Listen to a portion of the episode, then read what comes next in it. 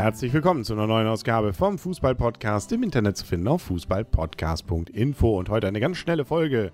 Trotzdem dabei weiterhin das reizende Blümchen, bereit wie nie. Genau, bereit wie nie.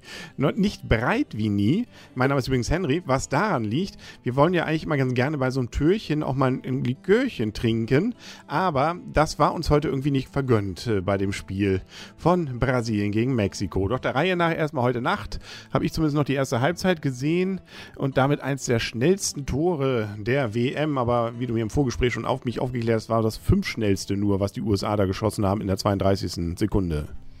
Ja, so schnell war das ja gar nicht. Ich meine, man hat ja so ganz schnell, schneller noch Zeit, das zu machen, ne? So 17 Sekunden ist normal. Okay, wenn es geht, ne? Also muss man schon draufhalten. Dann auf jeden Fall die USA, schnelles Tor, danach gleich eine zweite Chance und dann passiert irgendwie nichts mehr.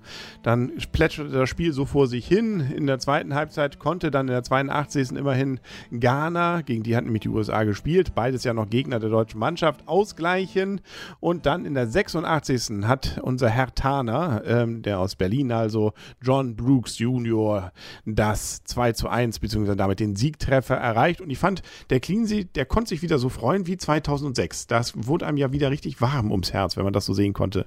An Sommermärchen war ich da doch ein bisschen erinnert. Ja, schade, dass jetzt Yogi und Cleansey das Traumpaar nicht mehr so zusammen sind oder bald sogar Gegner sind. Das finde ich ein bisschen traurig. Ja, aber das kann sich ja alles wieder ändern. Dafür ist ja der Berti jetzt dabei. Wenn auch nicht auf der Bank, so doch wohl auf der Tribüne. Also irgendwie, vielleicht kommt noch Tante Kete, ne? Also, das wird noch so ein richtiges ehemaligen Treffen da irgendwann, wenn die sich überall noch mal ein bisschen ähm, dann irgendwie eine Mannschaft suchen. Okay, also USA gewinnt dann doch relativ, naja, glücklich, war schon okay, glaube ich, aber ähm, war jetzt kein dolles Spiel. Also, wie dann auch die Kommentatoren gesagt haben, so richtig große Angst muss Deutschland davor nicht haben. Das ist ja dann auch mal ganz gut. Und dann trat hier jetzt auch der große, ähm, wie heißt es hier, Geheimfavorit jetzt auf den Spielplan an diesem äh, Dienstagabend um 18 Uhr, Belgien. Und haben sie dich überzeugt? Ähm, ja, sie haben mich überzeugt davon, dass sie kein Geheimfavorit mehr sind, weil alle wussten es schon. Damit kann man gar kein Geheimfavorit mehr sein, oder? Nee, stimmt. Also, ähm, das war doch eher ein Gewürge da.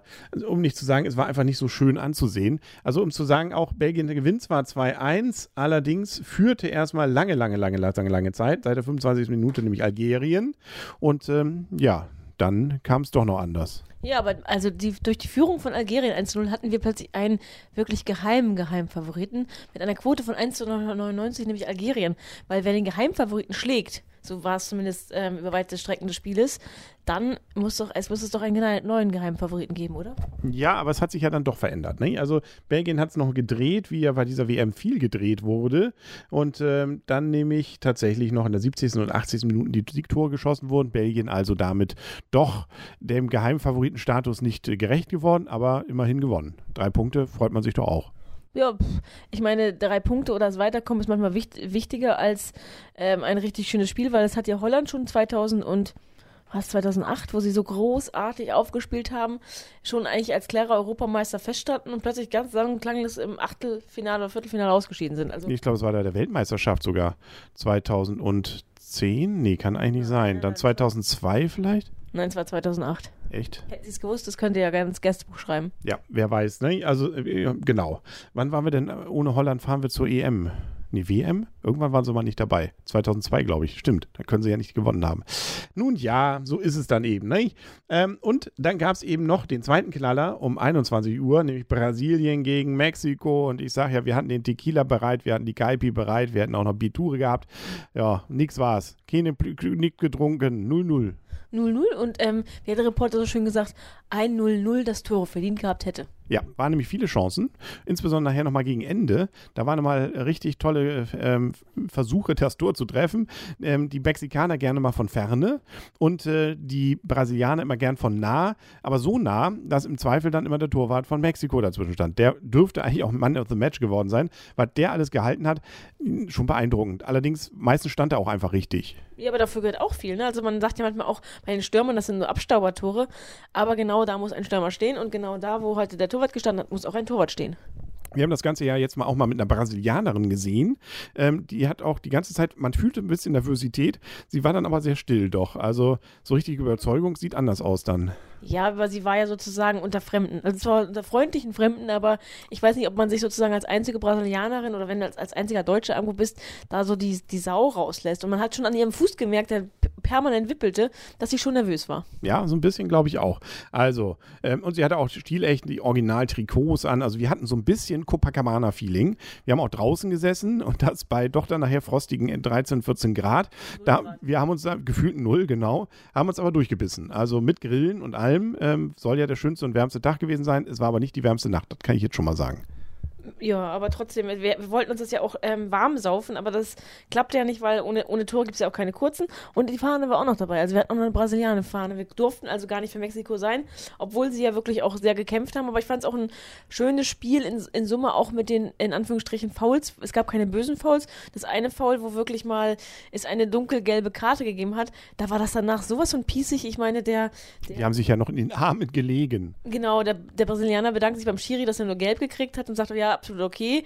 Staucht ein bisschen seine Leute zusammen, weil er sozusagen das Foul machen musste und hat sich dann auch mit Mexikanern angefreundet. Also das finde ich irgendwie süß. Genau, Hernandez, glaube ich, war so. Cicciolini, also der wird immer, den kennt man daher, glaube ich, weil Zeitler den auch schon mal dieses, dass immer jeder sagt, das ist die Erbse. Also dass der hat irgendwie einen Spitznamen, das heißt dann auf Mexikanisch die Erbse und das wird irgendwie von jedem Reporter gerne mal fünf bis sechs Mal pro Spiel erzählt. Gibt es ja sonst nichts, was man erzählen kann.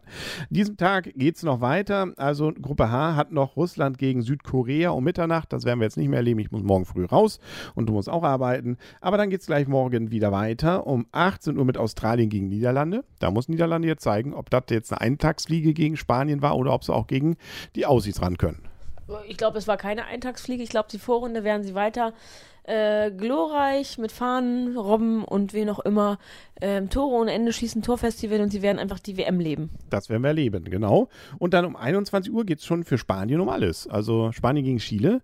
Dann ist das Spiel ja grandios verloren. Wenn sie das jetzt auch verlieren würden, wäre Spanien aber raus, oder?